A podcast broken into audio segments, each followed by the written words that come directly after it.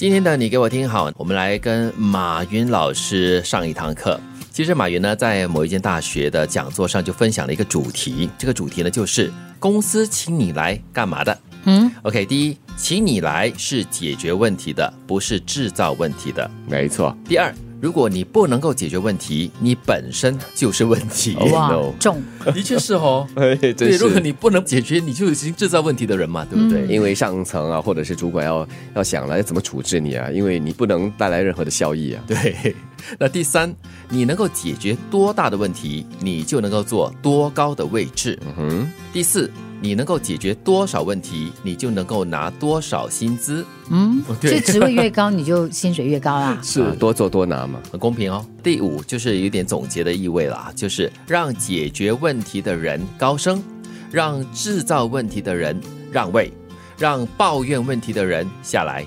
嗯，但是哦，这个这个不是一个自然的定律。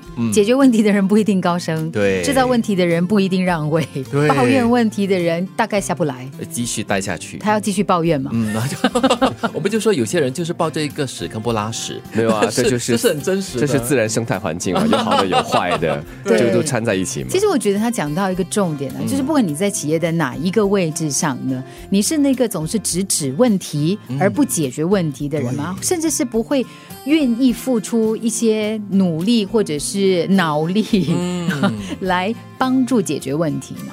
但是有一些人哦，就是所谓的高管了，他们只是指出问题，却没有办法、没有能力去解决问题的话，这样的人应该要让位呢，还是应该要下来呢？他都是高管了嘛，他就是曾经和被人管过啊，他是从下爬到上的，就以前有这个解决能力的记录，还有应该有这个能力了，所以才可以做到那个位置。哦，所以他曾经解决过问题，现在他可以指出问题，他还是有功能的啦。可是啊，我跟你讲，我看过一个什么叫管理学的一种一种想法，一种理念，嗯。一个真正很厉害的最大的老板或者是上层，他呢其实是用脑力的人，行动的人不应该是他。所以你在那个企业里面呢，你作为员工，你可能会觉得说，哎呀，老板都只是讲，哎，都我做。但是如果老板动太多的话，员工就会说，啊，他做完就好，我就不用做啊。所以，所以它是一个很难平衡的东西，他必须要对他没有一个定律的。我觉得他必须要看你的团队，你的团队好，你就少做一点哦。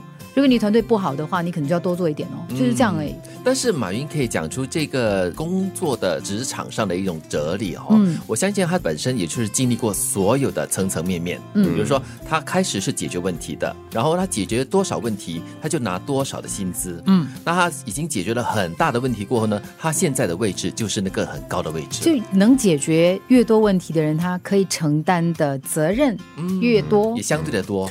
责任是多，但是也表示说。因为公司扩充了嘛，人多了，也表示他的事务也多了，一定要分散开来，让这个领导之下，我们讲中高层领导来承担他们应有的责任，不然我请他们来干嘛呀？嗯，全部都是我揽在身上的话，那不是作死那个坐在上面的人吗？哎，其实哈，第四点可以用在任何人的身上，你能解决多少问题，你就拿多少钱。嗯，你如果是一个做生意的人，哎，你能够帮助你的顾客解决越多问题，嗯你就赚越多钱。对，其实，在企业里面也一样，就是。我们面向外头，你服务的对象的话呢，你能够解决越多你的客户的问题的话，你当然就吸引越多的客户跟你合作啊。嗯，当然这是一个比较我们希望可以看到的一种规律了，也并不表示一定会这样，因为我们也经常听别人说啊，哇，我付出这么多的努力，结果呢却被人家恩将仇报，或者是不被赏识 等等等等的哈，所以不一定死咬着这个了，不然会会让你做的很很痛苦。对，这是一个很理想的一个世界了，让解决问题的人高升，让制造。问题的人让位，让抱怨问题的人下来，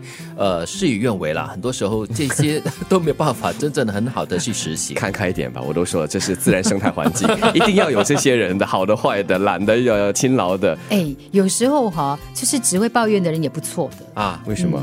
因为他每一天没事就坐在那边一直在想问题嘛，所以可能哈，他真的可以想出一些 你没想到的问题嘛。你看做管理层就是不一样，是正面看待哥哥。是我是女人的关系，我 EQ 比较高一点。让解决问题的人高升，让制造问题的人让位，让抱怨问题的人下来。